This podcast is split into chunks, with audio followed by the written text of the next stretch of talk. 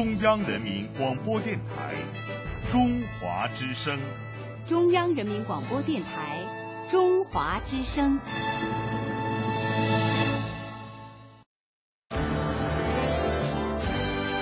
中华之声正点播报。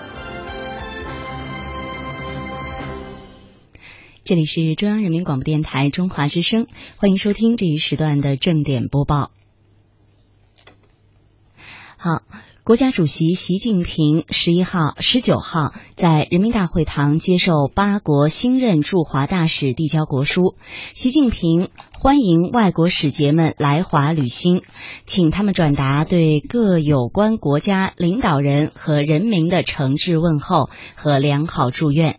习近平积极评价中国同各国的友好关系，表示中国愿继续深化同各国传统友谊，加强同各国。国务实合作，促进共同发展与繁荣。中国政府将为各国使节履职提供便利和支持，希望各位使节为增进中国同有关国家的双边关系及人民间的友谊做出积极贡献。八月十九号，国务院天津港八一二瑞海公司危险品仓库。特别重大火灾爆炸事故的调查组第一次全体会议在天津召开，对调查工作提出了明确要求。调查组组长、公安部常务副部长杨焕宁强调，要坚决贯彻落实习近平总书记和李克强总理等中央领导同志的重要批示指示精神，以对党和人民利益高度负责任的精神和科学严谨的工作态度，依法依规彻底。查清事故的原因，认真查明事故性质和责任，深刻总结梳理事故的教训，切实维护人民群众的生命财产安全。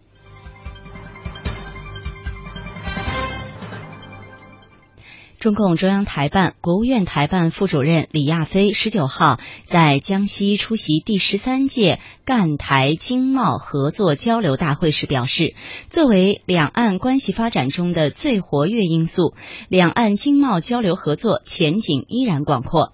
当天，以发展升级、深化合作、突出青年、融洽亲情为主题的第十三届赣台经贸合作交流大会在江西宜春开幕。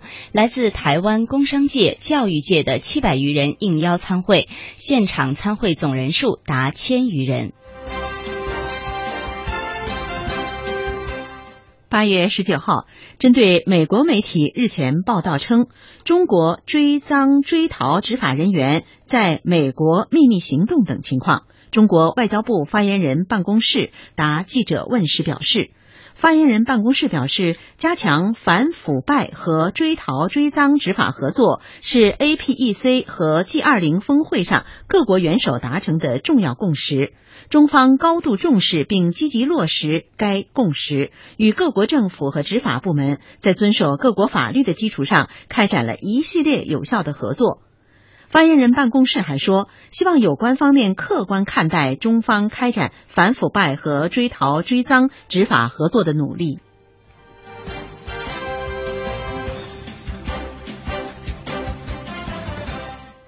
根据中俄双方达成的共识，自二十号起至二十八号，中俄两军在彼得大帝湾海域、克里尔卡角沿岸地区和日本海海空域举行代号为“海上联合二零一五二”的联合军演。此次军演将是中国海军第一次在日本海海空域展开军事活动。中国国防部发言人指出，此次演习旨在巩固发展中俄全面战略。协作伙伴关系，深化两军务实友好合作，提高两军联合保交和联合登陆行动组织指挥水平，进一步增强共同应对海上安全威胁的能力。第十三届赣台会十九号在江西省宜春市举行，两岸的工商界、佛教界和青年学生等近千人与会。中国国民党原副主席、台湾知名人士蒋孝严在会上致辞。他结合亲身经历，回顾了上个世纪五十年代以来两岸关系的变化。蒋孝严表示，两岸关系走到今天得来不易，要好好珍惜，但是不能满足于现状。两岸同胞要继续奋斗努力，在和平发展的基础上扎实推进两岸关系，让两岸关系枝繁叶茂、果实累累。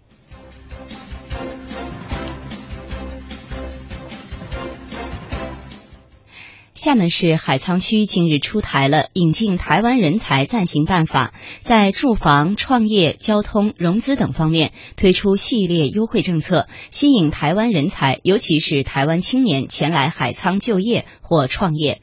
该办法实质内容共十四条，其中针对台湾人才的优惠政策八条，包括住房补贴、个税奖励、开办补贴，还有厂租免租。场所免租、贷款贴息、培训补助、交通补贴、健康体检，另有针对企业机构引进人才的优惠政策六条。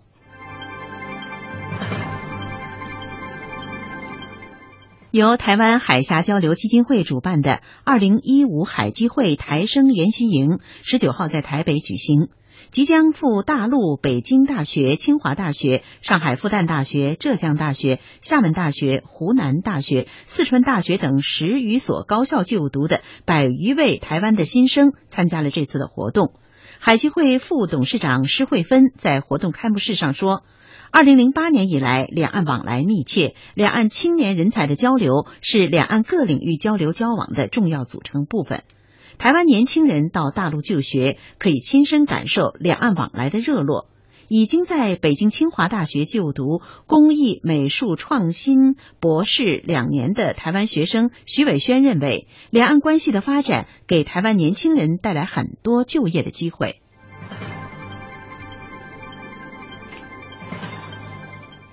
BBC 纪录片《我们的孩子足够坚强吗？中国式教学大结局》当地时间十八号夜间播出。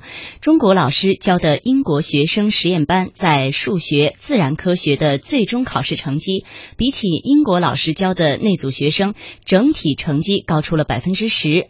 英国校长斯托格承认中国老师胜出，他与中国老师握手表示祝贺胜利，并且说英国学生真的要向中国学生多学。学点东西。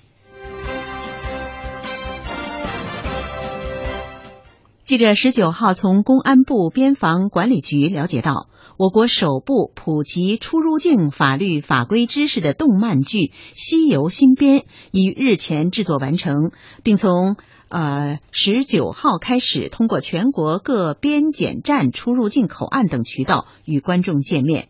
据了解，这部动漫剧。这部动漫剧共八集，每集约九分钟的时间，历时一年多制作完成。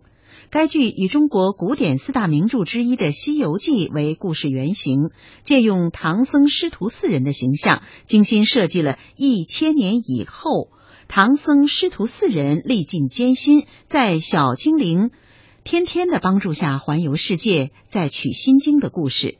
一方面追溯我国古代旅行的轶事，一方面讲述现代社会国际旅行的常识，把出入境法律法规知识、文明出行的理念以及中国边检服务品牌建设等内容贯穿其中。为纪念抗日战争及世界反法西斯战争胜利七十周年，日前，三十位抗战老兵口述抗战影像史料入藏中国人民抗日战争纪念馆，内容涉及淞沪会战、武汉会战、长沙保卫战、松山战役、缅甸战场等中国抗日战场一系列重要战役，许多战争资料是首次发现，对于全面研究中国抗战史具有重要价值。好，以上就是这一时段的正点播报。欢迎您锁定频率，持续收听中华之声接下来的精彩内容。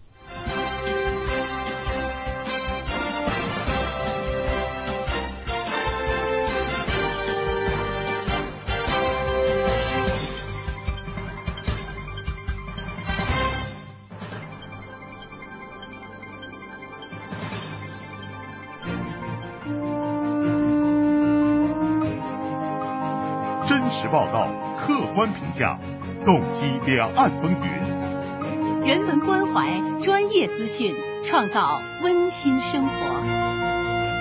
中华之声。新闻综合频道。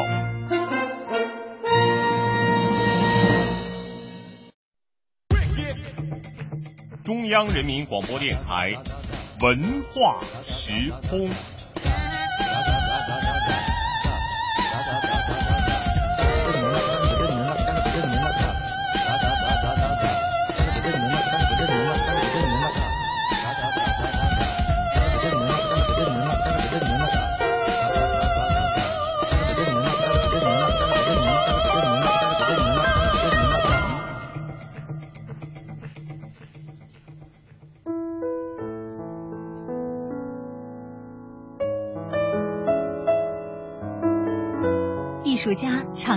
灵的对话，文化人扣人心弦的故事，传统时尚感触时代的脉搏，走进艺术的殿堂。文化时空主打单元：文化空间站。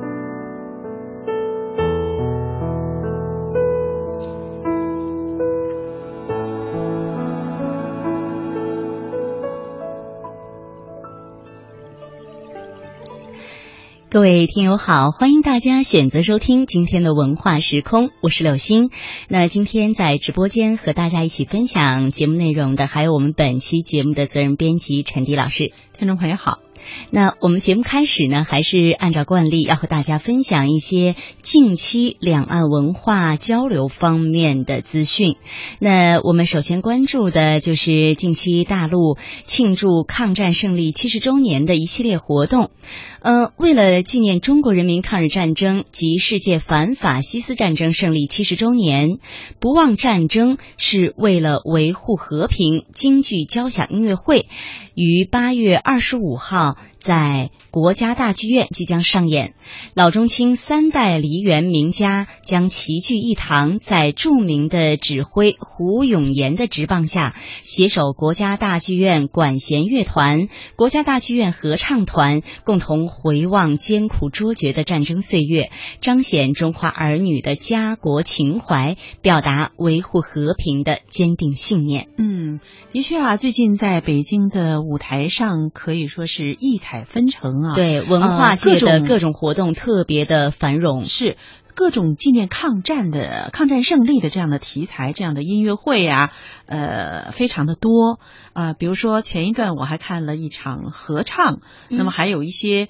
民乐的这样的音乐会，嗯，那么包括打开电视机，我觉得最近播出的一些剧集呀，还有一些呃综艺节目啊，都会把。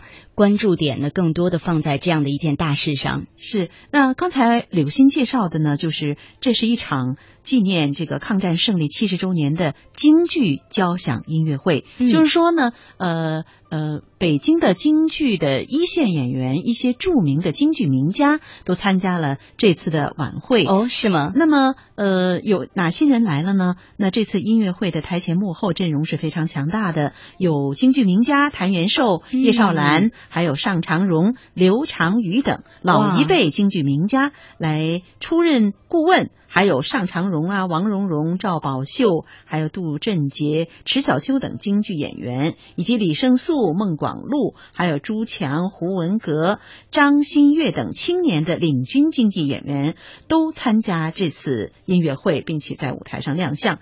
那么在曲目的安排上呢，这次京剧音乐会呢是精心挑选了一批传统戏、现代戏、新编戏中脍炙人口的一些经典的唱段，并以全新的形式。来进行演绎。哇，我刚才听陈老师介绍这几位京剧名角的名字的时候，真的觉得非常的呃期待，呃非常向往能够去看一下这场音乐会哈，因为我们听到的呃很多的一些名角啊，不但是在。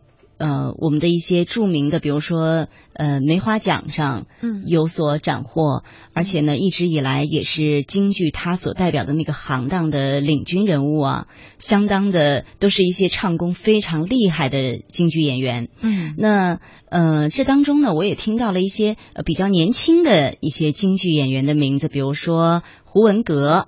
胡文阁的特色就像李玉刚一样，他是呃。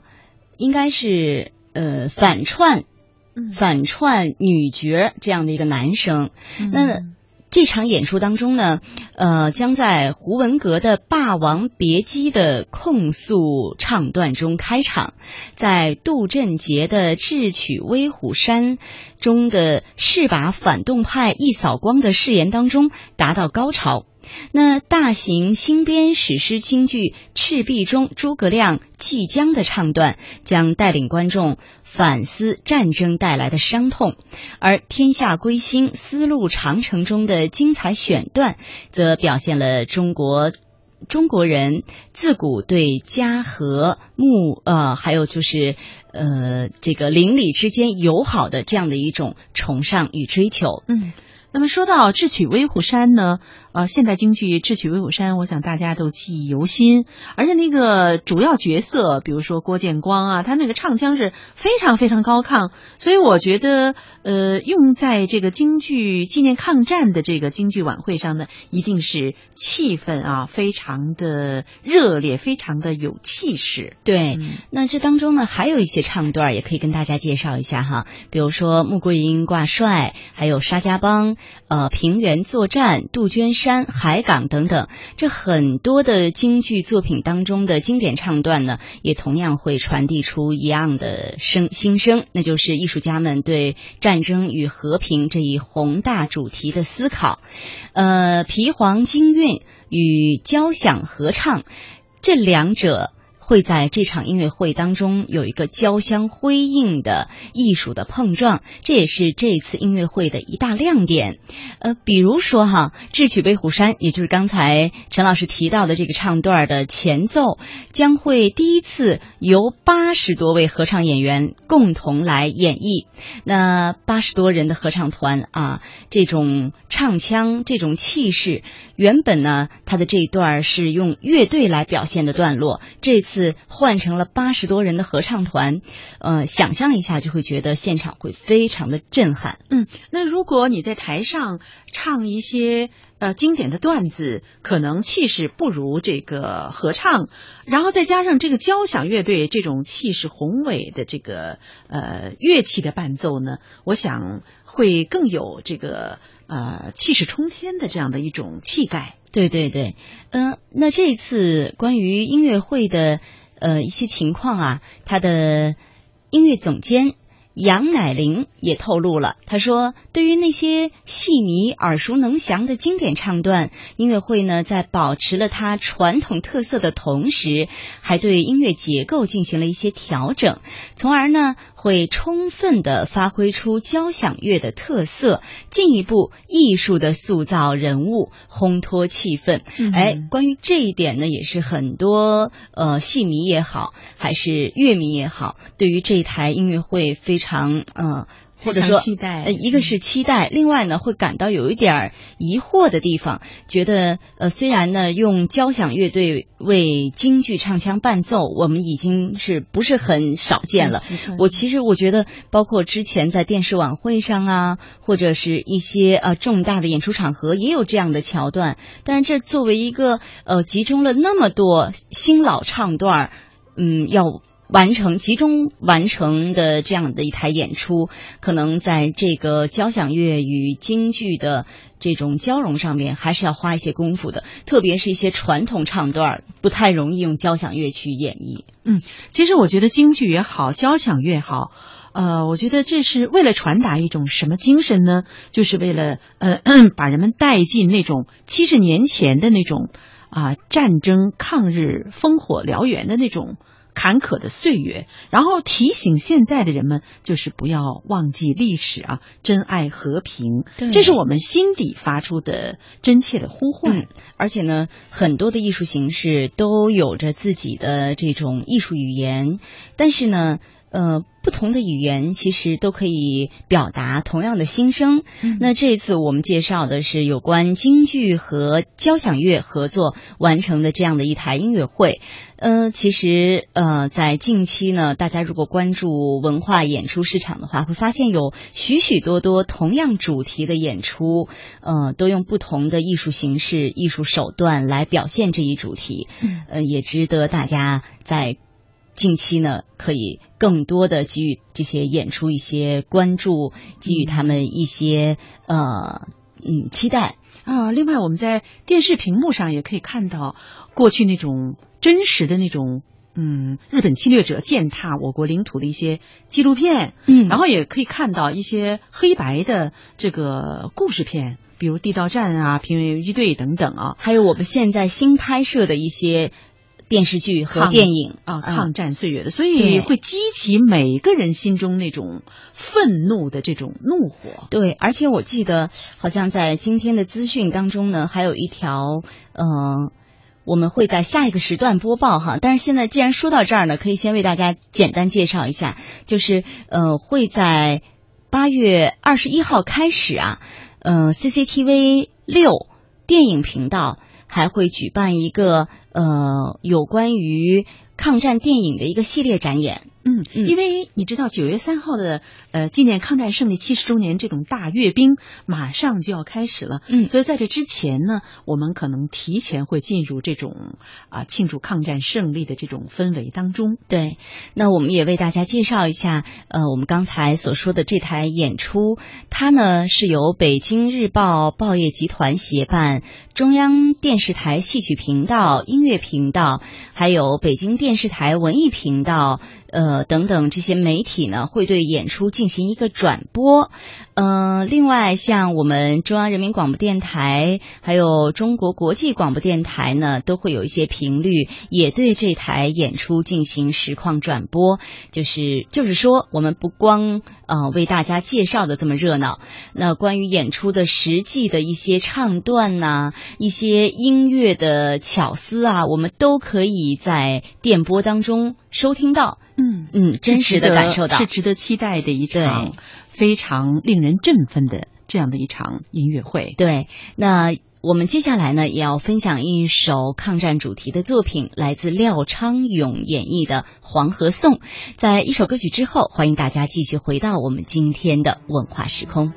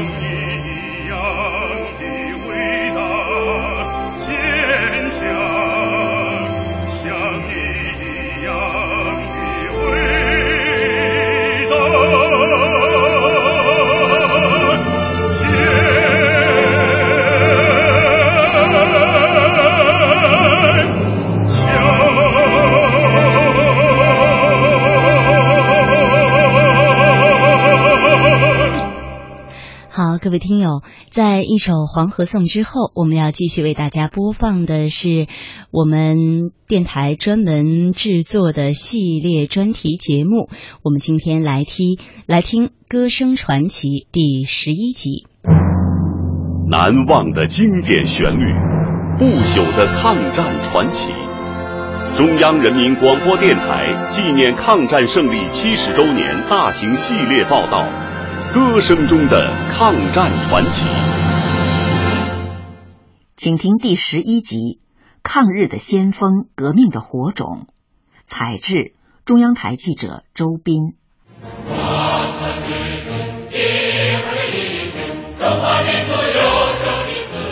一曲抗日军政大学校歌，将八十八岁的乔治学老人的思绪带回到七十六年前。当时他正在延安的中国人民抗日军事政治大学一分校的看护训练班学习，那是他人生中最难忘的一段记忆。一九三七年一月二十号，中国人民抗日红军大学随中共中央机关迁至延安，改称为中国人民抗日军事政治大学。国防大学教授苏世甲说办抗大是抗日斗争链条上的主要一环，通过这个培养抗日人才，去发动组织这个群众去发展抗日力量。：“一九三七年十一月，毛泽东让中共中央宣传部负责人凯丰为抗大谱写一首校歌。年仅二十七岁的青年作曲家吕骥为歌词谱曲。这首抗大校歌很快传唱开来，激励了无数进步青年冲破重重封锁，来到延安。乔治学说，那时抗大每天都要接待几十名甚至上百名的新学员。那个时候，他们所学习的抗战理论，毛主席的游击战，毛主席的这个实践论，毛主席的辩证法，那是很新鲜、很新鲜的，如饥似渴，学习这个声浪特别高。乔治学至今还清楚的记得，那时的抗大没有校舍，学员们自己动手挖窑洞，没有教学用具，就用石灰泥土糊墙做黑板，石头砖块当桌椅。大家用的是马兰纸，点的是麻油灯，吃的是小米饭，却斗志昂扬。我们没有教室，没有固定的课堂，没有固定的虚设，我们是今天鬼子来了，那我们就走了；明天鬼子不来，我们就住下了。因此，我们的环境、任务逼着你不团结不行，不严肃也不行，不紧张也不行。不到十年时间，抗大先后为人民军队培养了十万名优秀的军政干部。在当时的人民军队阵营里，每十二个人就有一人毕业于抗大。在抗大的方阵里，先后走出了十八位中国当代卓越的军事家。现在，国防大学校园的上空每天都飘扬着抗日军政大学校歌。每逢集会、开学和毕业典礼的时候，学员们总是满怀激情地唱起这首校歌。听众朋友，您可以登录央广网中国之声官方微博、微信了解更多内容，也可以下载喜马拉雅音频客户端收听本期节目，还可以通过爱奇艺网站收看同名视频内容。好，各位听友，那听过了系列节目《歌声传奇》之后，我们要继续分享到的是贵州人民广播电台录制的一部广播剧。我们来听听看，这部剧集讲述的又是怎样的故事？《爱民的歌》。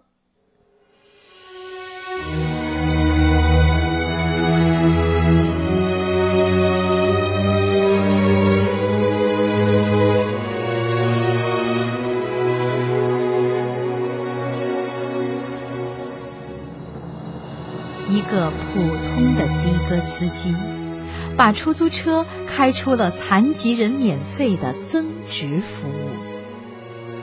一个普通的的哥司机，成就了诚实守信的道德模范。一个普通的的哥司机，拾金不昧，重信守义。还是这个普通的的哥司机，把热心助人当做人生的最大动力。爱民是他的名字，爱民是他的所作所为，爱民更是他的人生准则。虽然他做的都是一些细小的事情。但是他水滴石穿，一直做着做着，而这些事情，我们每个人又能做出几件呢？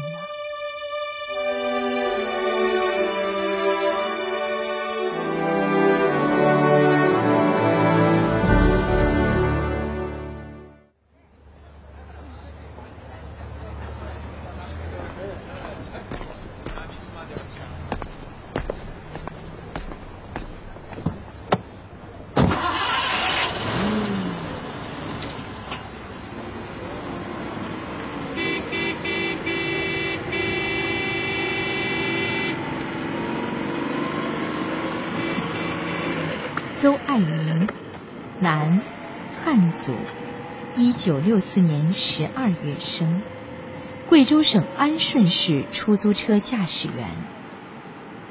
每天上午七点，邹爱民准时来到接班地点——安顺市西秀区太平小区广场，在副驾座前面的挡风玻璃上，小心翼翼地贴上“残疾人免费”的牌子。然后，开始一天的工作。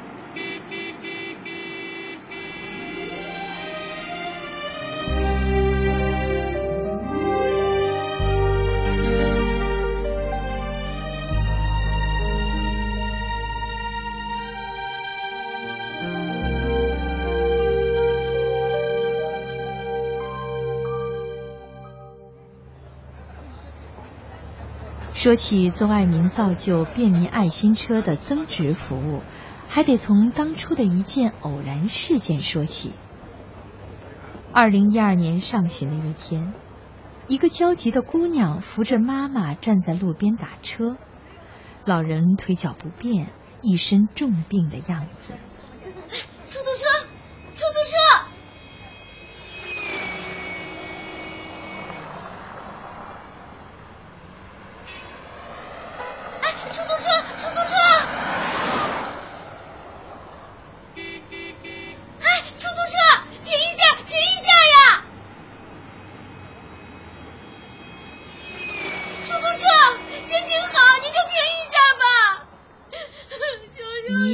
出租车疾驶而过，车上的司机一定是看见老人身有重病而躲避而去。这时候，邹万荣的车开了过来，他把车停下。哎，姑娘，要打车吗？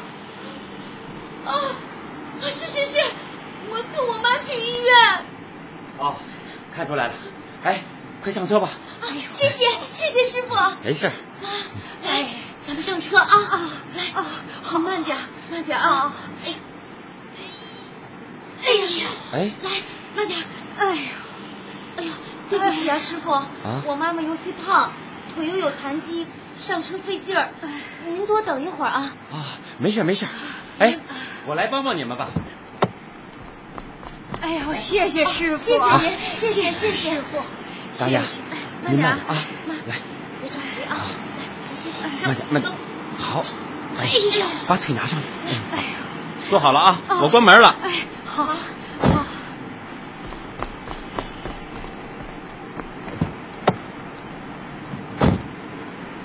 姑娘，哎，你们这是去哪个医院？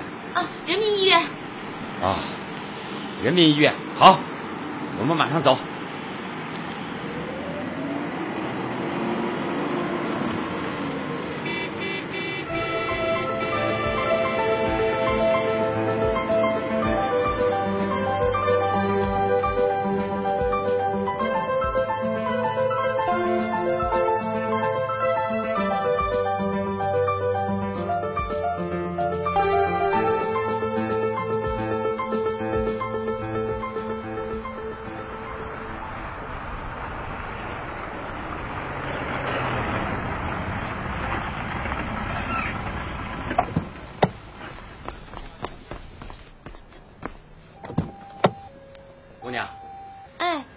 到了。啊，好嘞。嗯。妈，慢点啊。哎，大家，来，哎，小心，小心。你慢点。哎，哎呦，啊，哎呀，慢点，慢点。哎呦，好嘞，啊。好嘞。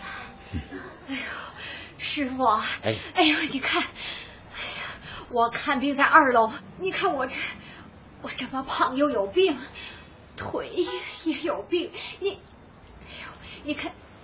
哎，大娘，有什么话你就说吧。啊，能不能把我背上二楼啊？哎呀，妈，我师傅，我多给你点钱行不行啊？呀，麻烦您了。妈，您怎么回事？您没事，姑娘，没事。老人家，哎，你瞧我这身子板，背您上去那是举手之劳的事啊。哎呦，我整天坐在这儿开车，背您呐，就让我锻炼身体了。哎呦，要什么钱呢？来，上。哎呀，哎呀，这我蹲下，你慢慢的啊。哎呦，这师傅说话真有意思。哎呀，来吧，大娘，我背您上二楼。谢谢您了，师傅。哎，别客气。哎呦，哎，带好了啊。哎，姑娘，哎，你在侧面扶着点你们。好嘞，好嘞。哎，妈，没事啊。别着急，二楼啊。嗯。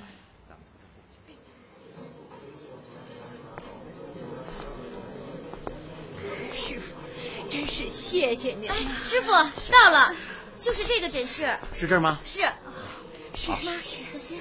您别着急，我慢慢蹲下，您再下来。哎，哎呦，好，哎呦，站稳了啊，师傅，谢谢您了，谢谢了，师傅，谢谢您了。好，你们别客气，不用啦。哎，哎，呃，你们看病要多长时间？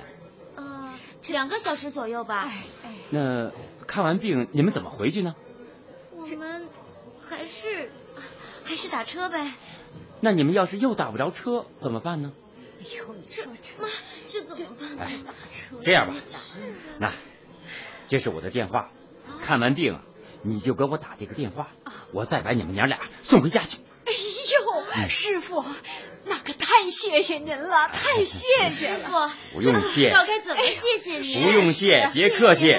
你们先看病，那我先走了啊。哎，哎呦，师傅，谢谢您。电话啊，打电话。哎哎。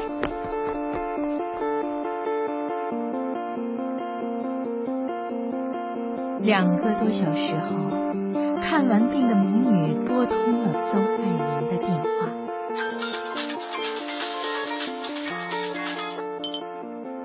喂，哦，看完病了，好好好，我这就过去啊，别着急啊，哎。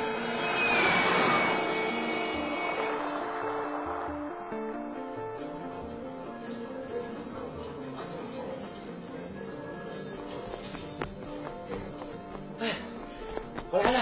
哎呦，师傅，你看又得麻烦您了。没事，让你们久等了。我今天啊。我今天的锻炼指标还没达标呢，我得继续锻炼。来，大娘，哎，我回你老家。哎呦，哎哎呀，小心点啊！哎，来，预备，一走。哎，哎，哎呦，哎，姑娘，你在侧面扶着你妈啊。好，您慢着点，师傅。好嘞。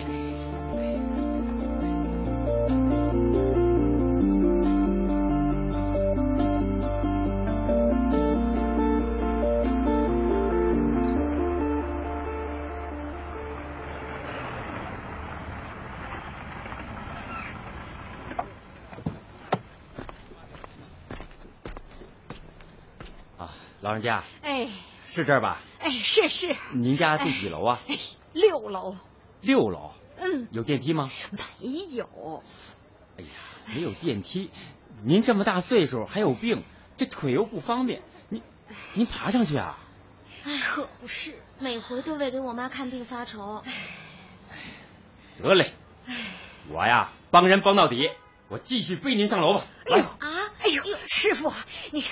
我太胖了，要上六楼呢！您看这，没事啊，大娘，这就当我今天呀超额锻炼了，明天后天我就可以偷懒了，你说是不是？哎呦，师傅，您看这这太不合适，你可真是好心人。啥也别说了，啥也别说了，来，老人家，哎，哎，上来了，我背您上去。这，谢谢谢谢您。哎呦，你待稳了啊！哎呦，走。师傅，邹爱民背上老人往楼上爬去。一层楼，两层楼，三层楼。邹爱民背着老人一层层的往六楼爬去。没事儿。哎呦，师傅，哎呦，师傅，你放下我吧。让我慢慢的往上爬就行了啊！您放下我吧。别说了，那哪行啊？师傅，真是辛苦您了，您歇会儿吧啊！没事，没事啊。走，师傅，你看，你你让我说什么好啊？哎，让我说什么好？大娘，让我歇一会儿，稍微歇一会儿啊，就这么一小会儿。哎，哎，您说。我这平时锻炼的，就是不够啊！你让我说什么好？大娘，没事，大娘，哎，咱们继续走啊！走，妈。通过这件事儿，邹爱民意识到残疾人生活的难处，于是萌发了帮助残疾人的心愿。从此以后，每次出车。他都把写着“残疾人免费”的牌子放在车窗前，义务为残疾人服务。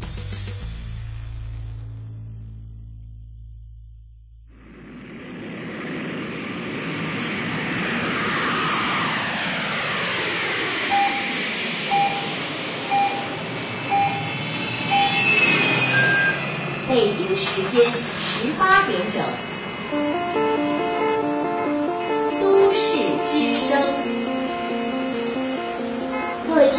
大家好。前几天啊，我们向您报道了今天先为您服务的出租车司机邹爱民的事迹。这几年里，邹爱民累计帮助超过三百名残疾人。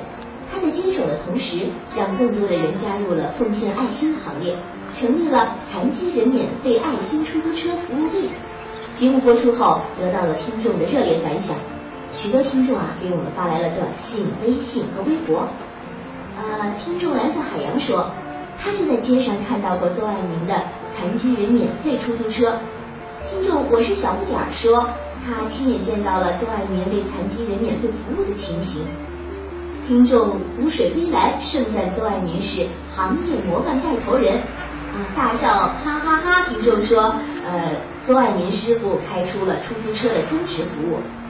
然而啊，也有听众对邹爱民的行为提出了质疑。他们说，邹爱民这么做是不是假的呀？作秀啊！现在呢，我们就连线邹爱民，听听他是怎么说的。喂，喂，喂，哎，是邹爱民师傅吗？啊，我是啊。哎，邹师傅，您现在开着车呢吗？呃，现在没有。我正停在马路边休息呢。啊，那太好了。那您现在说话方便吗？方便方便。啊，邹师傅，有的听众说您热心为民服务是在作秀，对此您想说些什么呢？作秀，哈哈哈哈哈！作作秀，好，那就算我作秀吧。要秀，我就一直秀下去，一直秀到退休了。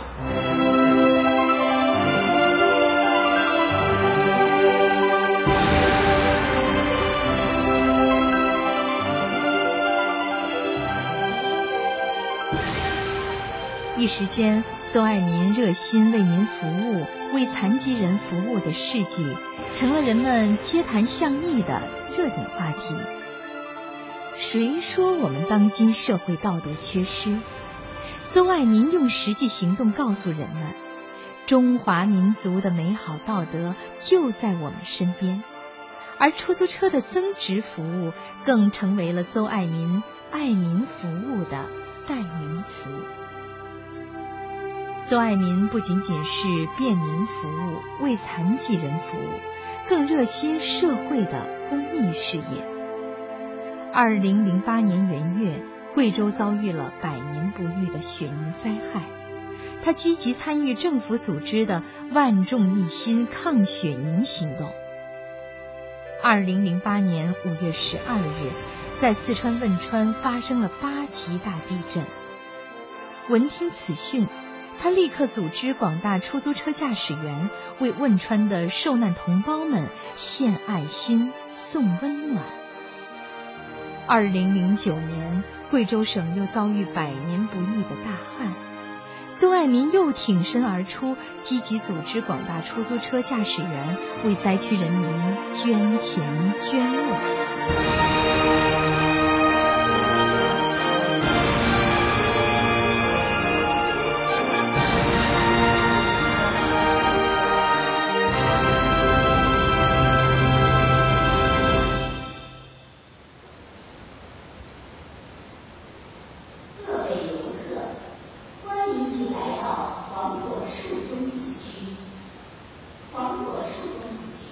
邹爱民不仅仅是一个为民服务的模范，更是诚实守信的模范。二零零五年九月，贵州安顺黄果树瀑布节期间，一位深圳游客到安顺旅游，之后乘坐邹爱民的出租车回到市区。哎，出租车，出租车！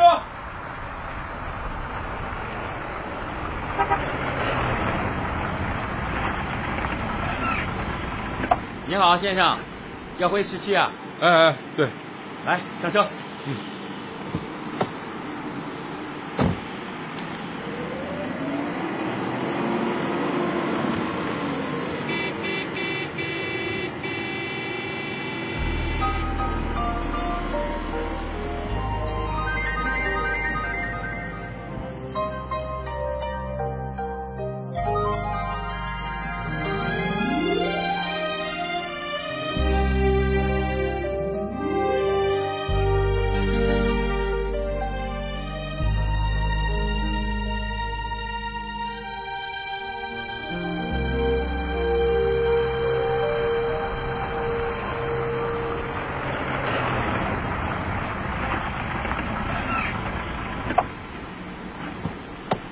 啊，师傅，谢谢啊！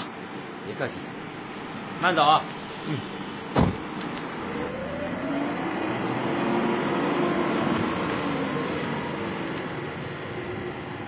邹爱民开车行驶没有多远，发现那个乘客把一个包遗落在车上。我的天哪！三万多块钱的现金！邹爱民立刻按下了空车的标志灯。果断放弃了营运，把车开回了乘客所住的宾馆。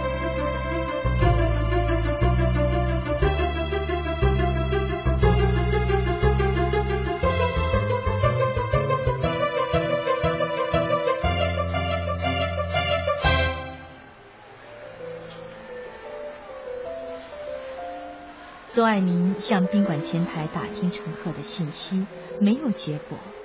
这可怎么办？人家丢了这么多的钱，肯定非常着急呀，肯定会四处寻找。他上哪儿去找呀？东西在我这儿，找不到，他肯定还得回宾馆。对，我就在宾馆守株待兔，反正我也认识他。不过，我也不能这么傻等啊，得让他尽快回来找到我。嗯，早找到我，他就早放心。电话。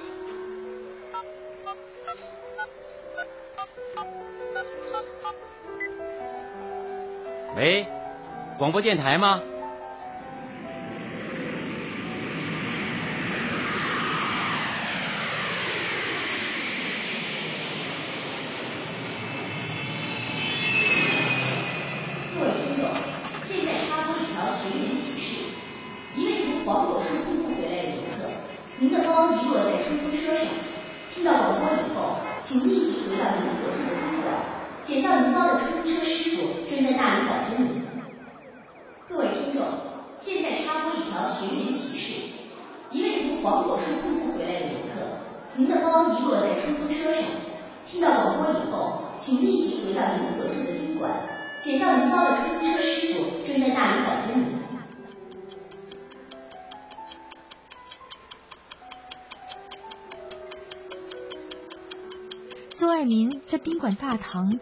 丢失物品的乘客，十分钟、二十分钟，一个小时过去了，两个小时过去了，直到最后天色暗淡下来，那位乘客才出现在宾馆。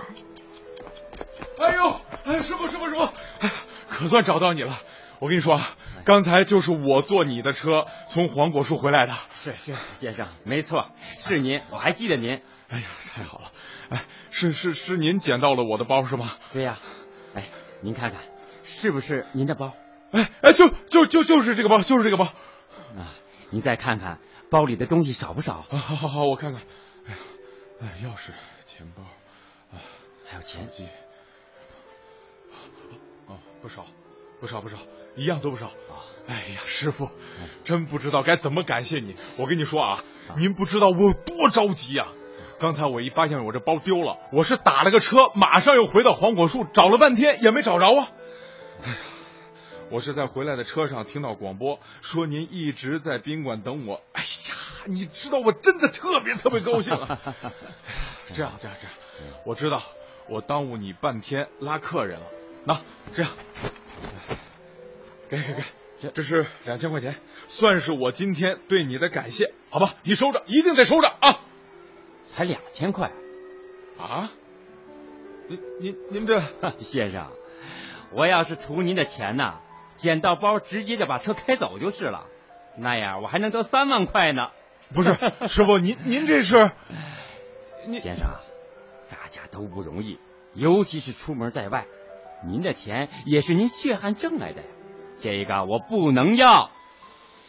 哎呀，行行行，啥也不说了，师傅，太谢谢你了，谢谢谢谢谢谢谢谢，不客气。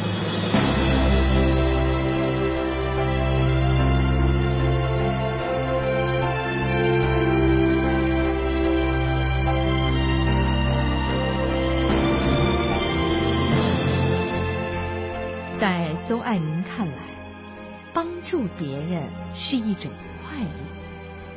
他全身心投入到帮助他人、快乐自己的行动里，把需要帮助的人、把残疾人乘客都当成自己的家人、亲戚和朋友。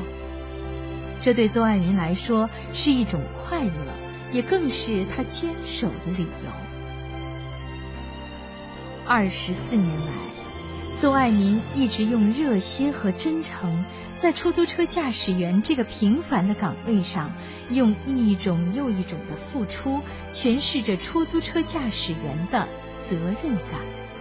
三年来，邹爱民更是用跟残疾人等需要帮助的人交朋友、做亲戚家人的快乐心态，演绎着一名普通但不平凡的人生价值。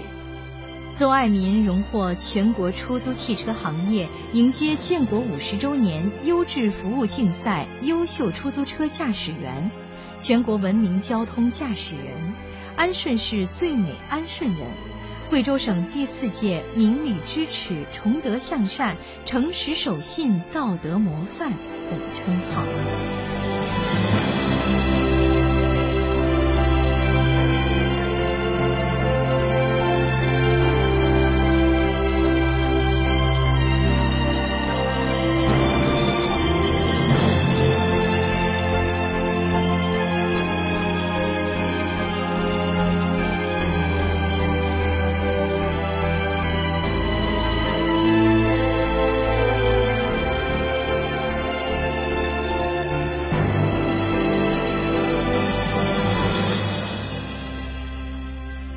朋友，刚才播送的是系列广播剧《钱中好人之爱民的歌》，剧中人物邹爱民由龙木春演播，姑娘由马小季演播，妈妈由赵丽云演播，主持人由严萌萌演播，乘客由王欢演播，解说谢军、韦英。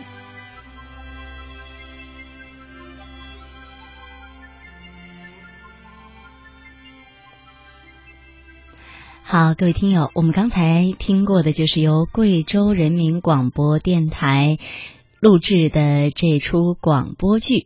那接下来我们要一起分享来自萧敬腾的《一起精彩》。在这首歌曲之后呢，我们要进入下一时段的正点播报，欢迎各位能够锁定频率，持续收听。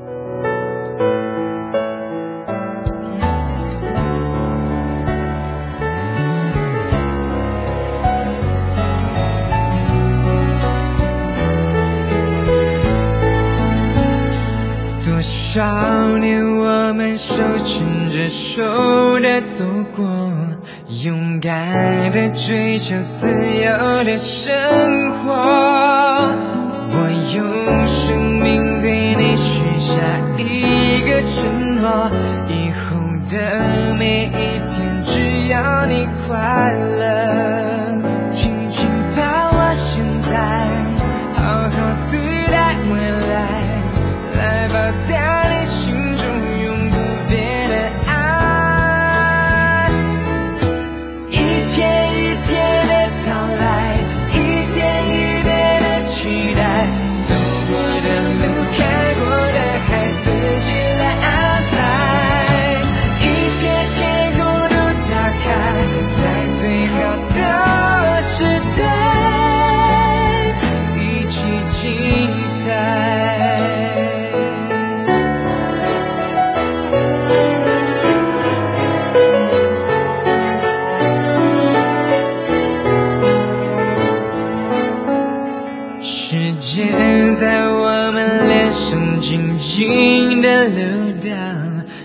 始终有一个梦想在燃烧。只要真诚的留下感动的心跳，岁月会带微笑给我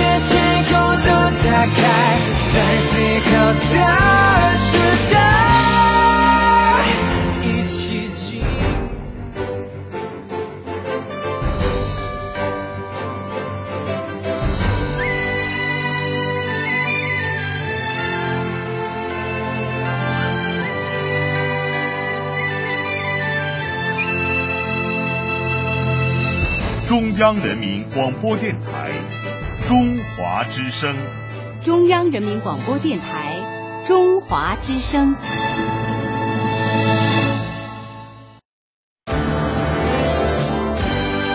中华之声正点播报。这里是中央人民广播电台中华之声，欢迎收听这一时段的正点播报。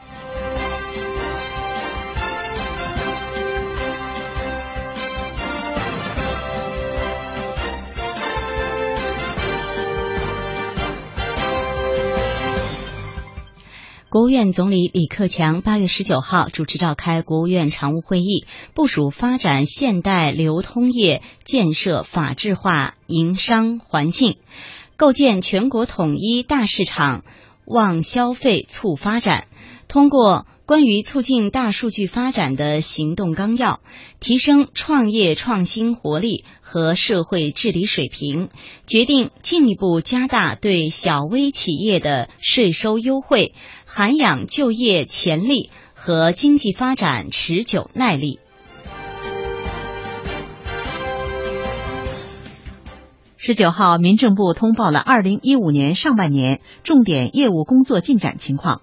民政部的相关负责人表示，各地将建立慈善表彰奖励制度，举办单位不得向参评单位和个人收取费用。同时，违反评选纪律的参评者将进入黑名单，六年内不得申报。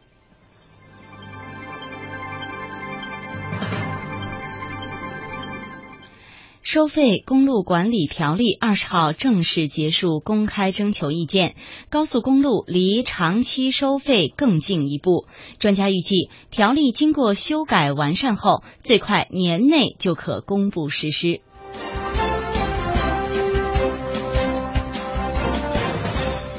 十九号下午，为期两天的二零一五中国新疆发展论坛在乌鲁木齐闭幕。来自三十多个国家和国际组织的一百余名中外人士参加了本次论坛。经过一天半的大会发言、小组交流讨论，中外嘉宾为丝绸之路经济带战略下新疆面临的发展机遇积极建言献策。十九号，三千三百余名来自全国各地的二零一五级本科新生来到北京清华大学报到。记者从清华大学招生办获悉，二零一五级清华本科新生中，少数民族考生占比百分之九点六，来自县级及县级以下高中的考生接近四分之一。针对寒门学子的自强计划和国家贫困专项计划，共录取新生。三百三十余人，超过总招生规模的百分之十。记者从中国兵器工业集团获悉，国家工商总局已核准中国位置千寻位置网络有限公司的名称，并于近日在上海市杨浦区挂牌成立。这标志着北斗卫星导航系统的应用已经迈出了重要一步。公司的理念是。互联网加位置，也就是北斗，通过北斗地基一张网的整合与建设，构建位置服务云平台，以满足国家、行业、大众市场对精准位置服务的需求。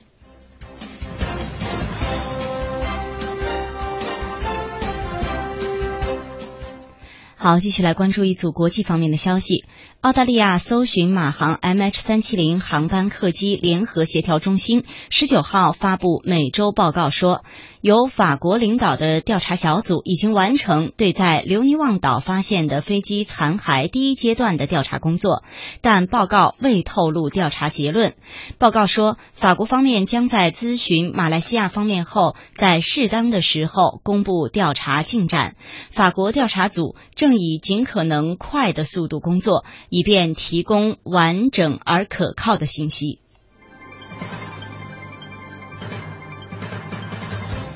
据日本媒体报道，近日日本防卫省就二零一六年度预算案的概算要求决定，将申请五点九一亿万亿日元的国防预算，创下历史新高。日本媒体称，日本防卫省正计划加强岛屿的防御体制，因而，在二零一六年度预算案的概算要求中提出，希望购买三十六辆可用飞机运输并装配有大炮的轮式机动坦克。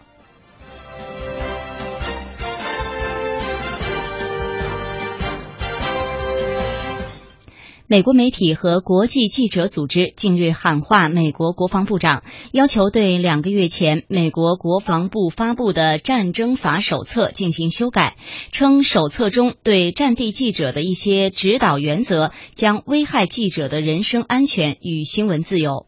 美国媒体和记者组织中心担心，此文件会影响美军对有关战争法律的解读和应用。另外，鉴于美军的影响力，手册内的条款也可能被其他外国政府或组织滥用。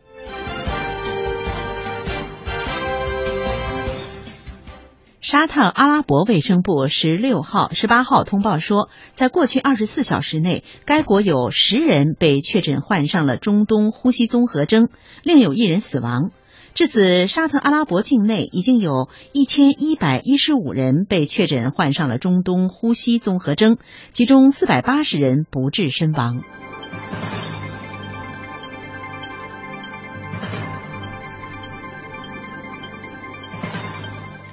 好，继续关注的是一组文娱方面的消息。日前，在第三届北京惠民文化消费季举办的文创研讨会上，故宫博物院院长单霁翔不仅透露了商业秘密，还就文创衍生品开发与大家分享了经验。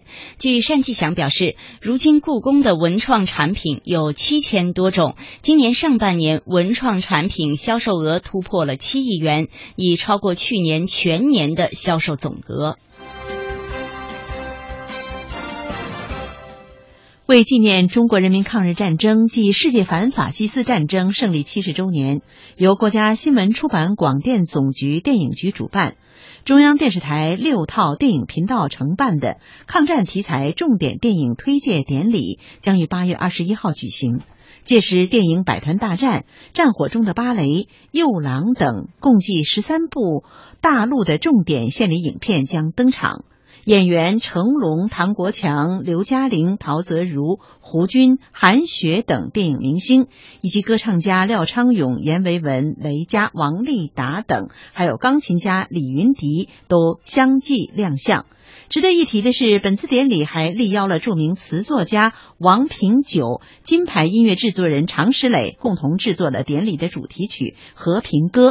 萨顶顶、金池等五十人联袂录制了这首歌曲。本次典礼将于八月二十一号的二十点十五分，在中央电视台的第六套电影频道直播。反映中俄两国共同抗击日本法西斯题材的历史战争影片《战火中的芭蕾》将于八月二十一号在大陆上映。影片根据真实历史事件改编，以抗日战争中发生在东北黑土地的最后一战为背景，讲述了男女主人公在抗日烽火下的跨国凄美爱情故事。八月十九号，该片在北京举行了首映式，被誉誉为俄国斯皮尔伯格的尼基塔·米哈尔科夫担当监制，表示这部影片讲述的是战火下的爱情和亲情，九零后年轻观众也看得懂，也能接受。在被问到是否担心票房时，尼基塔·米哈尔科夫称：“中国电影市场足够大，他并不担心票房问题。”近日，由中国文学艺术界联合会与中华诵读联合会联合举办的首届中华诵读大赛正式开赛。主办方介绍，本届中华诵读大赛以“中国梦”为主题，参赛的选手通过为你读诗客户端所搭建的最具影响力的配乐诵读的平台来进行报名。好，以上就是这时段的正点播报，欢迎您锁定频率，持续收听中华之声接下来的精彩内容。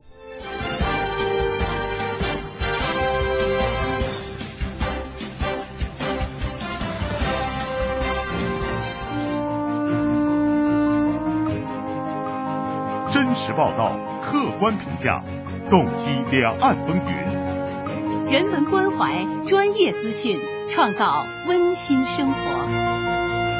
中华之声新闻综合频道。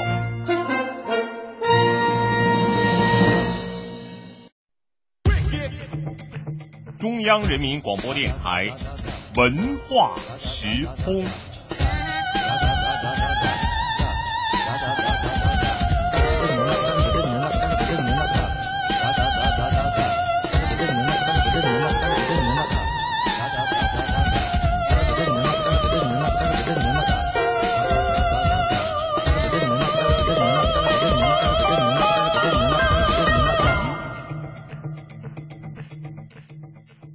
叶落三秋叶，能开二月花。过江千尺浪，在异乡为小时候，乡愁是一枚小小的邮票。我在这头，母亲在那头。书书香袅袅，书香袅袅，两岸同声。中央人民广播电台《书香两岸》。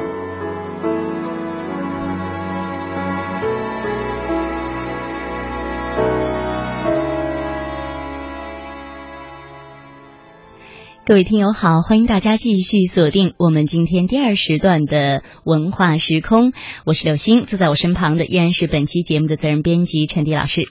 嗯。那在接下来的“书香两岸”这个单元当中呢，我们要为听众朋友介绍的是第九届茅盾文学奖的一些作品。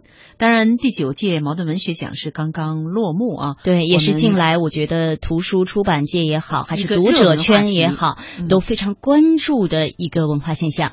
嗯，那记者了解到，苏童的《黄雀记》出版至今已经加印了三次，这本书呢是始终畅销，南京据说已经断货了。对，这也是茅盾文学奖对获奖作品的推动力的一个再次显现哈。嗯，那呃，记者同时也了解到。这本小说《黄雀记》的电影版权也在激烈的竞争当中。由凤凰联动影业在该作品获奖之前就已经获得了。据了解呢，导演高群书十分钟爱这一部苏童的《黄雀记》电影，具体筹拍的情况，那据该公司的负责人表示，也正在加紧的筹划。嗯，那被称为史上角逐最激烈的第九届茅盾文学奖呢，不久前已经尘埃。落定，呃，所获奖的这些作品呢，是从五百二百五十二部啊，五百还是二百？二百二百五十二部入围的作品提名出十部长篇小说，最终呢，作家格非的《江南三部曲》，王蒙的《这边风景》，还有李佩甫的《生命册》，以及金宇澄的《繁花》。还有苏童的《黄雀记》是摘得了桂冠。那么在昨天的这个时间段里，嗯、我们已经相继为听众朋友介绍了王蒙的这边风景。那今天呢，我们是重点介绍苏童的《黄雀记》。嗯，那我们呃还是也到多少呢？跟大家聊一下这个茅盾文学奖哈。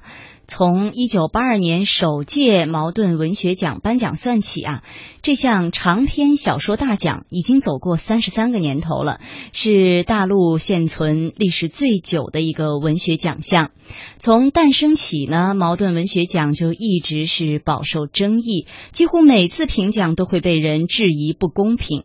自上届茅盾文学奖首创了实名投票制以来，质疑声不断减少。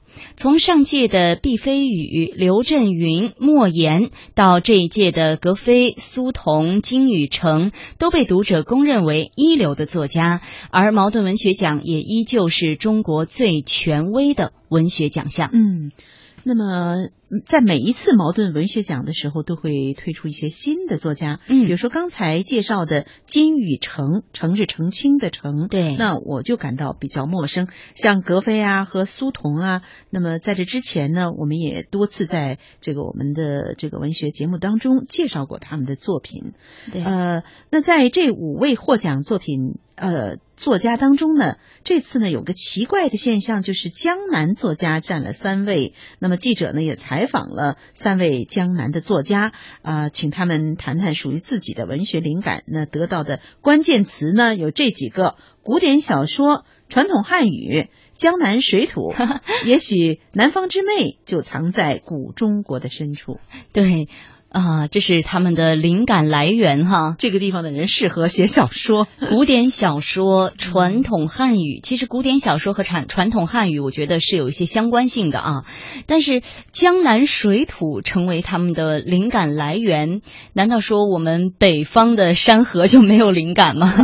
嗯、其实我觉得大家都说，就江南，尤其江苏啊、浙江这个地方，啊、就是人杰地灵。到了那里以后，确实是山清水秀啊，呃。我们不断的感叹，确实是人杰地灵。但是小说它毕竟是以这个地域，呃，地域文啊、呃，地域文化为这个基础，它写的就是现实当中或者是古代一些人物他们的生活啊。他们的痛苦等等，毕竟是反映这个地方人的生活的，那还是需要我们拿来这些书来自己读一读，才能了解这个地域的人和事。嗯，那刚才我记得好像陈老师也特别介绍了说，呃，因为茅盾文学奖的这个开奖信息一出啊，很多作品。卖的是特别的火热啊，甚至有一些作品都已经断货了。那就这个问题啊，记者也专门的在南京的新街口新华书店进行了一些实际的探访哈，发现很多书店都纷纷设置了第九届茅盾文学奖获奖作品专柜，吸引了大量的读者购买。呃，新华书店的营销经理也告诉记者说，呃。黄雀记这两天卖的是非常好，库存五十几本，两天就全都卖光了。现在呢，也正在向出版社要要货。而葛飞的《江南三部曲》已经断货了，呃，王猛的这边风景还剩下不几本了。嗯，所以我觉得这也是书商啊，利用这次文学奖啊，来促使这个热销的这样的一种方式。那接下来我们再来看看，就是记者跟苏童的一些对话，我们来了解一下苏童获奖后他是有什么样的反应呢？嗯，那么记者在第一时间就拨通了作家苏童的电话。呃，当对他说说，哎，恭喜啊，恭喜啊，苏童却答，谢谢，不容易啊。苏童这个不容易，指的是他这番虽然榜上有名，他排名第五，苏童但是排名第五，啊，对对对，呃，说明他在获奖之前呢，可能对自己的这个作品也不是说信心满满的。那么从苏童的口吻当中呢，不难感觉出得了茅盾文学奖是特别开心的一件事儿。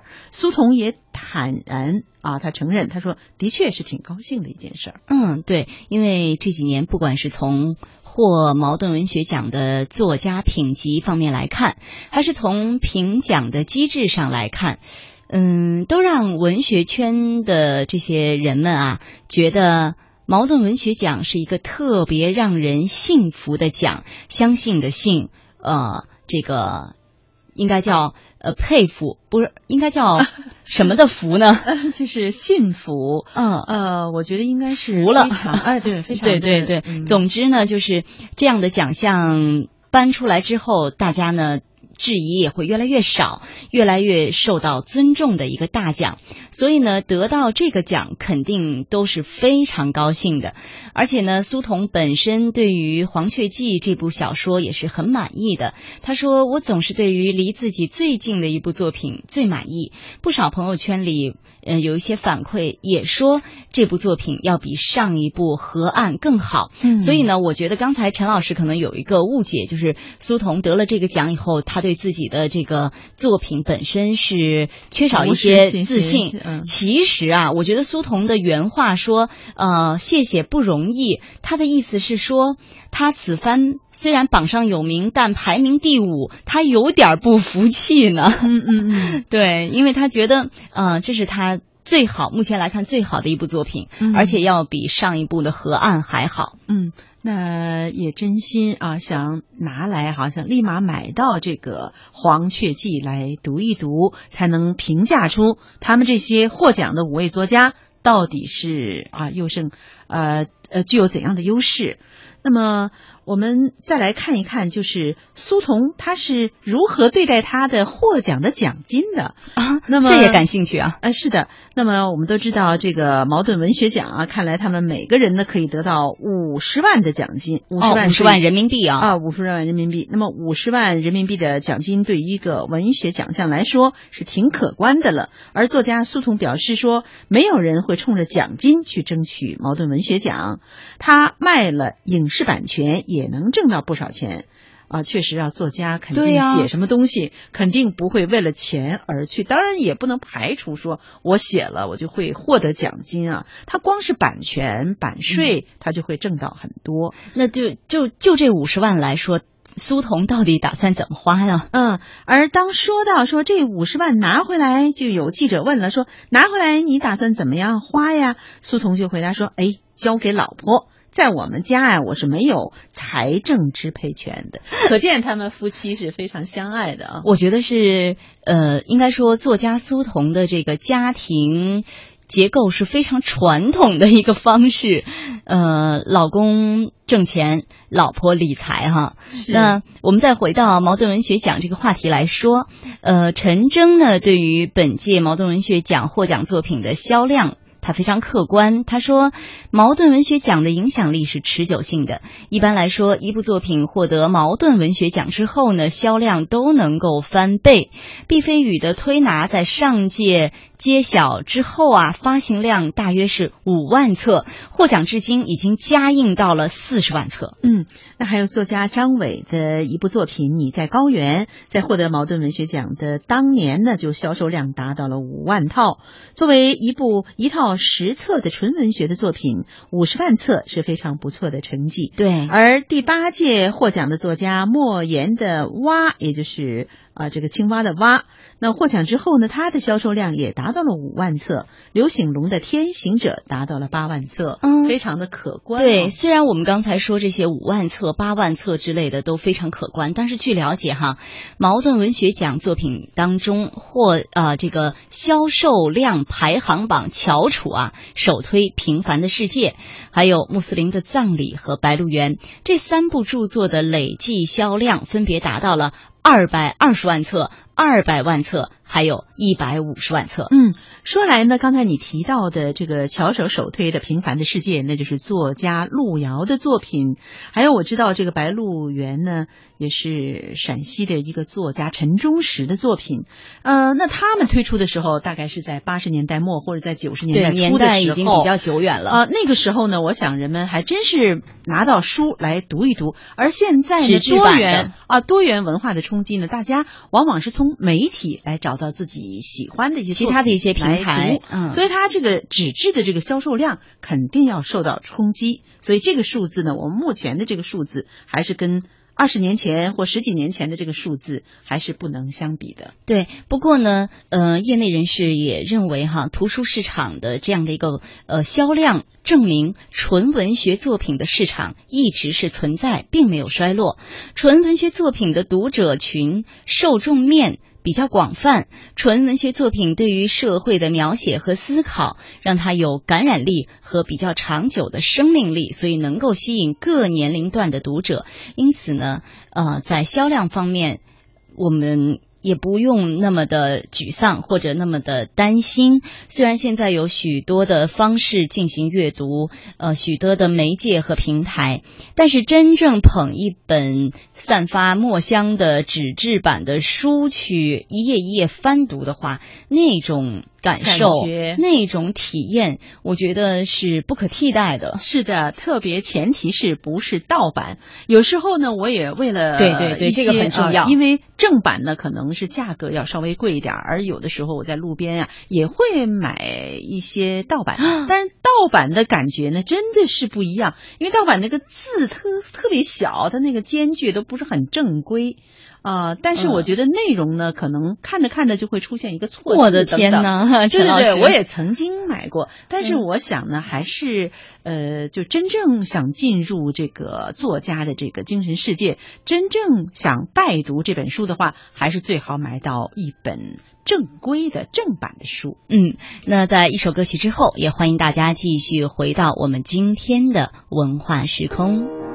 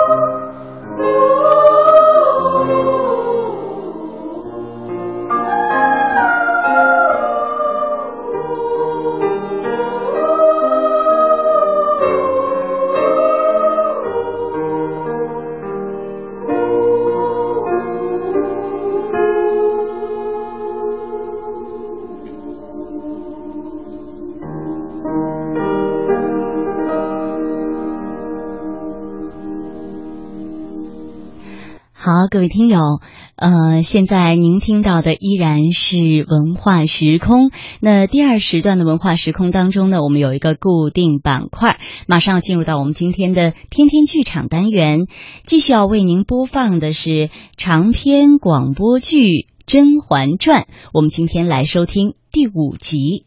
天天天剧场，天天天天天天。天天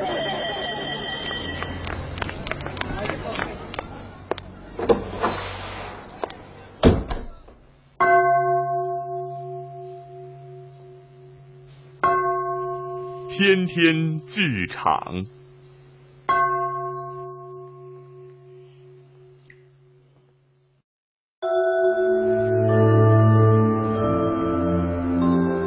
《后宫甄嬛传》，作者刘莲子，演播雅子，第五集，既然犯病。和眉庄一起坐在灯下看绣花样子，一抬头见安陵容笑吟吟的站在碧纱橱下，心里惊喜，连忙招她一起坐下，一面嗔怪外面的内奸怎么不通报。玲容微微有些窘迫道：“婉姐姐，别怪他们，是我不让他们传的，想让姐姐惊喜，不料。”却让姐姐恼了，是玲珑的错。我急忙笑着说：“哎呀，你哪里来的错？你是好意，我不过白说他们一句，你千万别急。”玲珑这才展颜笑了，一同坐下。他对梅庄说：“方才去昌安宫看姐姐。”想和姐姐一同过来拜会婉姐姐，不料姐姐存菊堂的宫女说姐姐先过来了，可是妹妹晚了一步。眉庄笑着说：“ 一点不晚，正好一起看绣花样子呢。”来，浣碧斟了茶来，安选侍请用茶。浣碧知道选侍不爱喝六安茶，特意换了香片。玲珑笑着说：“多谢你费心记着。”浣碧扶了扶说：“玲珑小主和眉庄小主与我家小姐情如姐妹，奴婢安敢不用心呢？”眉庄笑起来：“哎呦，好一张巧嘴！果然是在你身边的人，有其主必有其仆。”我脸上更红了。梅姐姐向来爱拿我取笑，她哪里伶俐呢？不过是服侍我久了，比别人多长点记性罢了。梅庄回话道：“自然是自幼服侍咱们的丫头体贴些。哎，玲珑妹妹，你如今住在哪个宫里啊？一切都还好吗？”玲珑脸色顿时黯然了，勉强笑着说：“妹妹福薄，竟是和下才人一个宫里，都在翠微宫。方才收拾好了宫事，随口哼唱了两句，也被他取笑奚落了半日。反正我少言寡语就是了。”梅庄看我一眼，叹口气说。唉，真是冤家路窄了，也是我们的不是。那么，竟没有主位的娘娘做主吗？玲珑摇摇头，都没有。位分高些的田贵人也是个不爱搭理人的，我更不敢说什么了。我心下愧疚的说：“哎，都是我不好。”玲珑连忙道：“姐姐怎么这样说？若没有姐姐，我只会更委屈。夏才人再怎样，也是忌讳两位姐姐的呀。”我想一想说：“嗯，咱们行得正，不必理会他。”梅庄道：“同在屋檐下，你暂且忍一忍。若有皇上宠幸，以后也不怕了。”对了，你并没有带贴身丫鬟进来。如今伺候你的宫女有几个？服侍的好不好啊？玲珑答道：“好是还好，我宫里有四个宫女，只不过有两个才十二，也指望不上他们做什么。好在我也是极省事的，也够了。”我皱了皱眉。这点子人手怎么够啊？带出去也不像话。于是我换了屋外的锦溪进来。锦溪，把我名下满十八的宫女指一个过去伺候安选侍。锦溪答应了，出去片刻又过回来。奴婢指了菊青，他曾在四职库当差，人还算稳当。我点点头，让他下去，对玲珑说：“玲珑妹妹，待会儿让他跟你回去。你有什么不够的，请来告诉我和梅姐姐。”梅庄点头说：“是啊，有我们的，自然也有你的。放心，今日新得了些赏赐，有几匹缎子，正合你穿。”等下差人送去你的明色居。玲珑很是感激的说：“姐姐们的情谊，玲珑只有心领了。我接过话说：“嗨，这有什么呢？你我姐妹在这宫中互相照顾是应当的。”我们三人互相凝视一笑，彼此心意俱是了然，六只手紧紧交握在一起。三日后，才四更天就起了床，沐浴更衣，梳妆打扮。这是进宫后第一次觐见后宫后妃，非同小可。一宫的下人都有些紧张。伺候的分外小心周到，留珠浣碧，手脚麻利的为我上好胭脂水粉。佩儿在一旁捧着一盘首饰说：“第一次觐见皇后，小主可要打扮的隆重一些，才能艳冠群芳呢。”刘珠回头无声的看他一眼，他立刻低下头，不敢再多嘴了。我顺手把头发捋到脑后，淡淡的说：“梳如意高环髻即可。”这是宫中最寻常普通的发髻。佩儿端了首饰上来，我挑了一对玳瑁制成菊花簪，既合时令，颜色也朴素大方。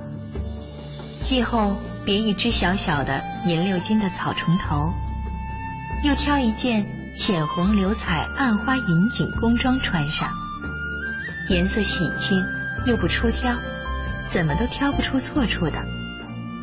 心知我在新进宫嫔中已占尽先机，招人侧目。这次又有华妃在场，实在不宜太过引人注目，越低调谦卑越好。锦溪进来见我如此打扮。朝我会心一笑，我便知道他很是赞成我的打扮，心智远胜诸人。我有心抬举锦溪，只是与他相处不久，还不知根知底，不敢贸然信任，赋予重用。公教以后在门口，纯常在已经梳洗打扮好等着我。两人分别上了轿。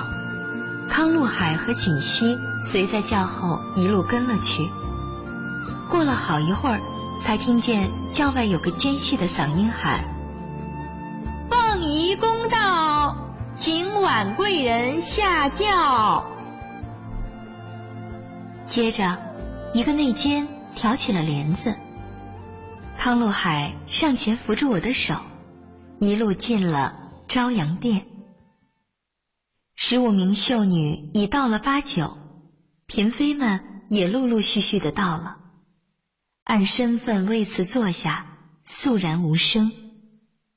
只听得密密的脚步声，一阵环佩叮当，香风细细。皇后已被簇拥着坐上了宝座，众人慌忙跪下请安，口中整整齐齐的说：“皇后娘娘万安。”皇后头戴紫金翟凤珠冠，穿一身绛红色金银丝鸾鸟朝凤绣纹朝服，气度沉静雍容。皇后笑容可掬地说：“妹妹们来得好早，平身吧。”江福海引着一众新进宫嫔向皇后行叩拜大礼，皇后受了礼。又吩咐内监赏下礼物，众人谢了恩。皇后左手边第一个位子空着，皇后微微一垂目，江福海道：“端妃娘娘身体抱恙，今日又不能来了。”皇后嗯了一声说：“嗯，端妃的身子。”总不见好，等礼毕，你遣人去瞧瞧。江福海又朝皇后右手边第一位一眼，说：“众小主参见华妃娘娘。”我飞快地扫一眼华妃，一双丹凤眼微微向上飞起，说不出的妩媚与凌厉。华妃体态纤浓合度，肌肤细腻，面似桃花带露，指若春葱，万缕青丝梳成华丽繁复的缕露肌，缀满珠玉，衣饰华贵。仅在皇后之下，果然是丽质天成，明艳不可方物。华妃嗯了一声，并不叫起来，也不说话，只意态闲闲的拨弄着手指上的一枚翠玉戒指，看了一会儿，又笑着对皇后说：“今年内务府送来的玉。”不是很好呢，颜色一点儿都不通翠。皇后微微一笑，只说：“ 你手上的戒指玉色不好，那还有谁的是好的呢？你先让诸位妹妹们起来吧。”华妃这才做忽然想起什么的样子。转过头来对我们说：“哟，我只顾着和皇后说话，忘了你们还居着礼，妹妹们可别怪我。起来吧。”众小主这才敢站起身来。我口中说着不敢，心里却道：“好大的一个下马威，逼得除了皇后之外的所有妃嫔必须处处。”顾及他，忽听得华妃笑着问：“有一位下才人，听说十分能干，还是选秀时皇后娘娘亲自要留的牌子。”皇后含笑道：“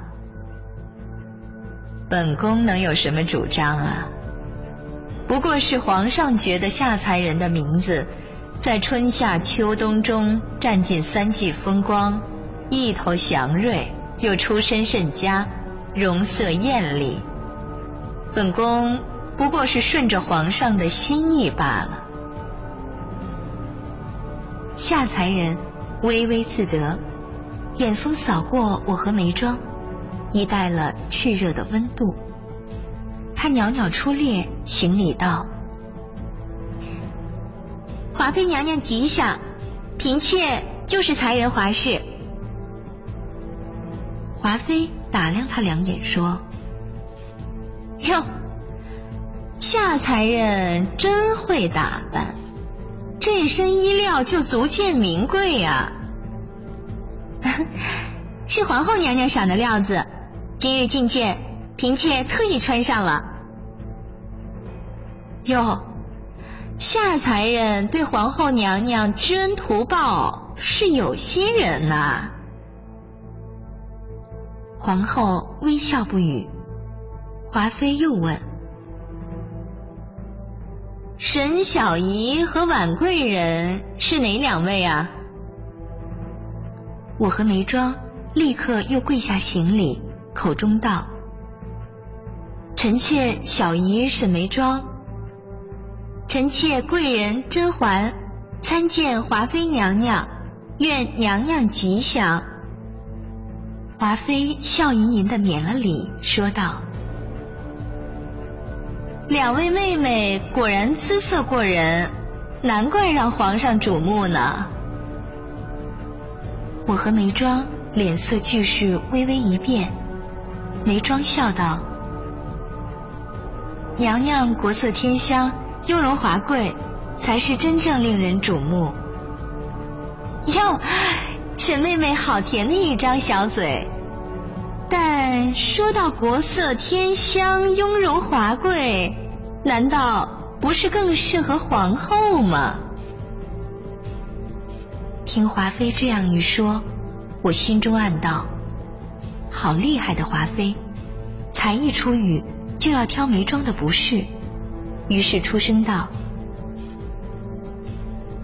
皇后母仪天下，娘娘雍容华贵，臣妾们望尘莫及。华妃这才嫣然一笑，撇下我俩和其他妃子闲聊了。华妃位下是雀妃，皇帝内宠颇多，可是皇后之下名位最高的只有华妃、端妃、雀妃三人。不仅正一品、贵淑、德贤四妃的位子都空着，连从一品的夫人也是形同虚设。端妃齐月斌，虎会将军齐夫女，入宫世家最早。是皇帝身边第一个妃嫔，又与当今皇后同日册封为妃，资历远在华妃甚至两任皇后之上。十余年来仍居妃位，多半也是膝下无所出之故。更听闻她体弱多病，常年见君王不过三数面而已。雀妃是皇长子生母。虽然母凭子贵进了妃位，却因皇长子天生迟钝，不被皇帝待见，连累生母也是常年无宠。华妃入宫不过三四年的光景，能位列此三妃之首，已是万分的荣宠了。当今皇后是昔日的贵妃，位分仅次于嘉姐纯元皇后。一门之中，除了太后之外，还有一后一妃，权势显赫于天下，莫能匹敌。当年与贵妃并列的德妃、贤妃，均已薨逝。听闻二妃之死，皆与纯元皇后心事有关。一日之间，皇帝失了一后二妃和一位刚出生便离开的皇子。伤痛之余，便无意再立位尊的妃嫔。寄情的后宫诸女，除有所啖誉的之外，位分皆是不高。等到一一参见完所有妃嫔，双腿已有些酸痛了。皇后和蔼地说：“诸位妹妹都是聪明伶俐，以后同在宫里。”都要竭心尽力的服侍皇上，为皇家绵延子孙。妹妹们也要同心同德，和睦相处。众人恭恭敬敬的答了：“是。”皇后又问江福海：“太后那边怎么说？”回娘娘。太后说：“诸位的心意知道了，但是要静心礼佛，让娘娘与各位妃嫔小主不用过去怡宁宫请安了。”那好，诸位妹妹都累了，先跪安吧。一时间，众人散去，我和眉庄玲珑结伴而行。身后有人笑道。刚才两位姐姐口齿好伶俐，妹妹佩服。三人回过头一看，却是最不愿见的夏冬春。只见他款步上前，雨涵挑衅：“两位姐姐让奴才们拿着那么多的赏赐，宫中可还放得下呀？”眉庄笑了笑，和气地说。我与婉贵人都觉得众姐妹应该同享天家恩德，正想回到宫里，让人挑些好的送去各位姐妹宫中呢。没成想夏姐姐先到了，就先挑一些喜欢的拿去吧。说着，让内监把皇后赏下的东西捧到夏冬春面前。夏冬春看也不看，微微冷笑。姐姐真是贤德，难怪当日选秀皇上也称赞呢。看来姐姐还真是会邀买人心啊。眉庄纵使敦厚有涵养，听了这么露骨的话，脸上也登时下不来，窘在那儿，气得满脸臊红。我心中不忿，这样德行的人，竟也能选入宫里来，枉费了他一副好样貌。但是，我和梅庄行事已经惹人注目，若再起事端，恐怕就要惹火烧身了。正犹豫间，梅庄紧紧握住我的衣袖，示意我千万不要冲动。只见素日怯懦的玲珑从身后闪出，走到夏冬春面前，微笑着说：“选秀那日冒犯才人，纯属无心。后来妹妹日思夜想，后悔不已。”夏冬春傲然道：“哼，我家的身份岂是你小小县城之女可比？真是俗不可耐。”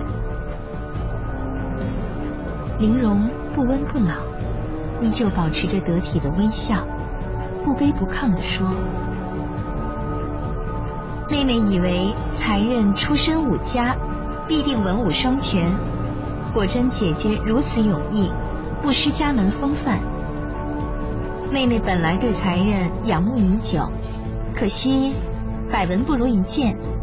妹妹真是怀疑关于才人家世的传闻。”是讹传呢。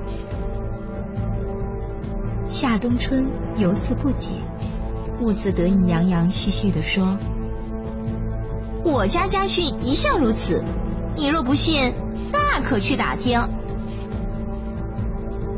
我和玲珑、眉庄实在忍不住笑出声来，连身后的那间宫女都捂着嘴偷笑。世上竟有这样蠢笨的人！还能被封为才人，真是滑天下之大稽。夏冬春见我们笑得如此失态，才解过味来，顿时怒色大现，伸掌向玲珑脸上掴去。我眼疾手快，一步上前，伸掌隔开他的巴掌，气道：“你和玲珑都是宫嫔，怎能打他？”谁料。夏冬春手上反应奇快，另一只手高举直挥过来，眼看我避不过，又生生受他这掌掴之辱，他的手却在半空中被人一把用力抓住，再动弹不得。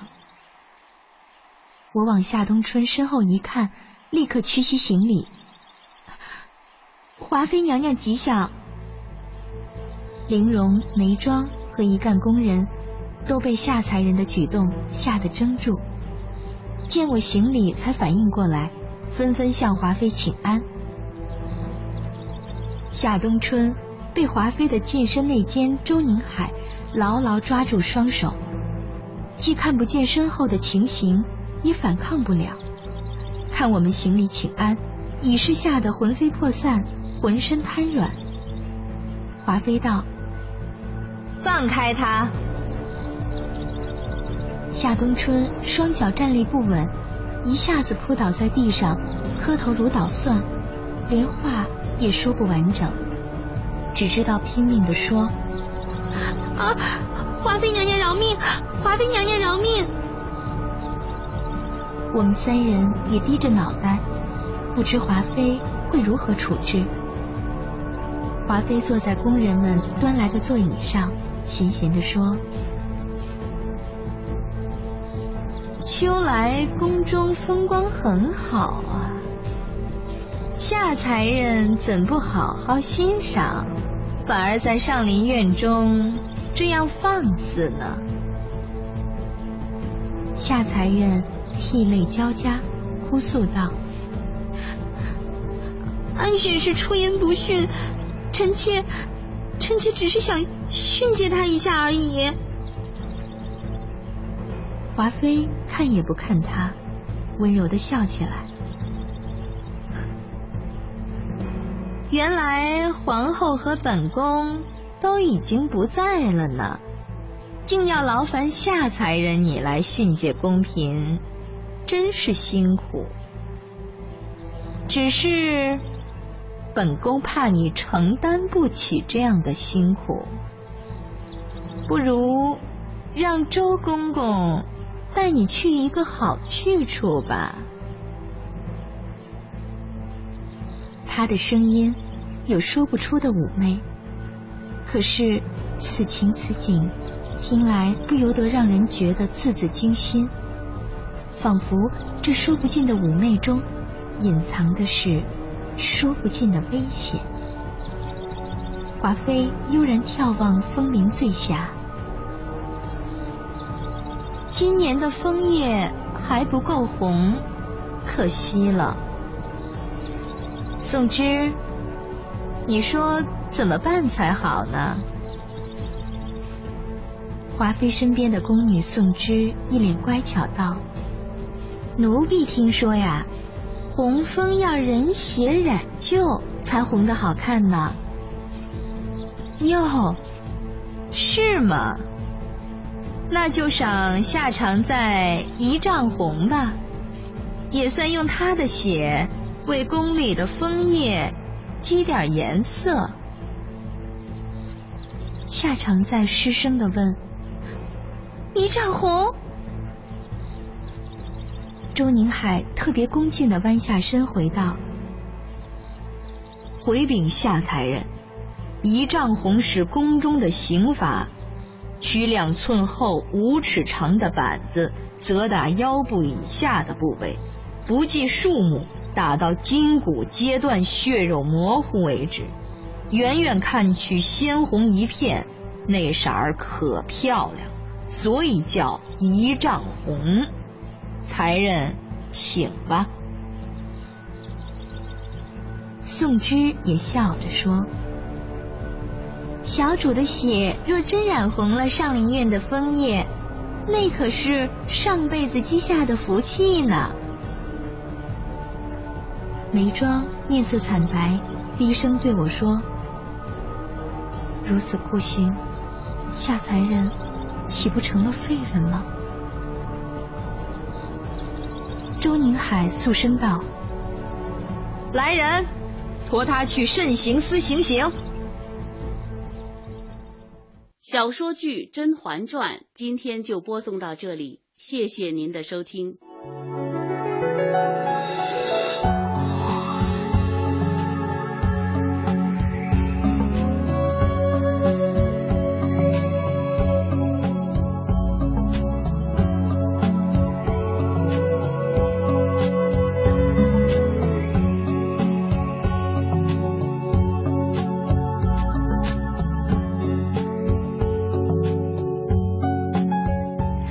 好，各位听友，听过了《甄嬛传》第五集的内容，我们今天的文化时空节目也接近尾声了。在节目的最后呢，代表本期节目责编陈迪，感谢各位听友的收听。呃，另外呢，也想说喜欢这个声音，也请大家记好频率。明天同一时间，文化时空，我们不见不散。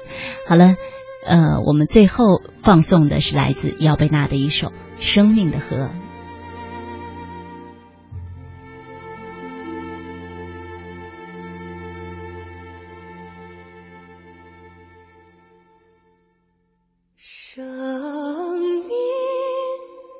的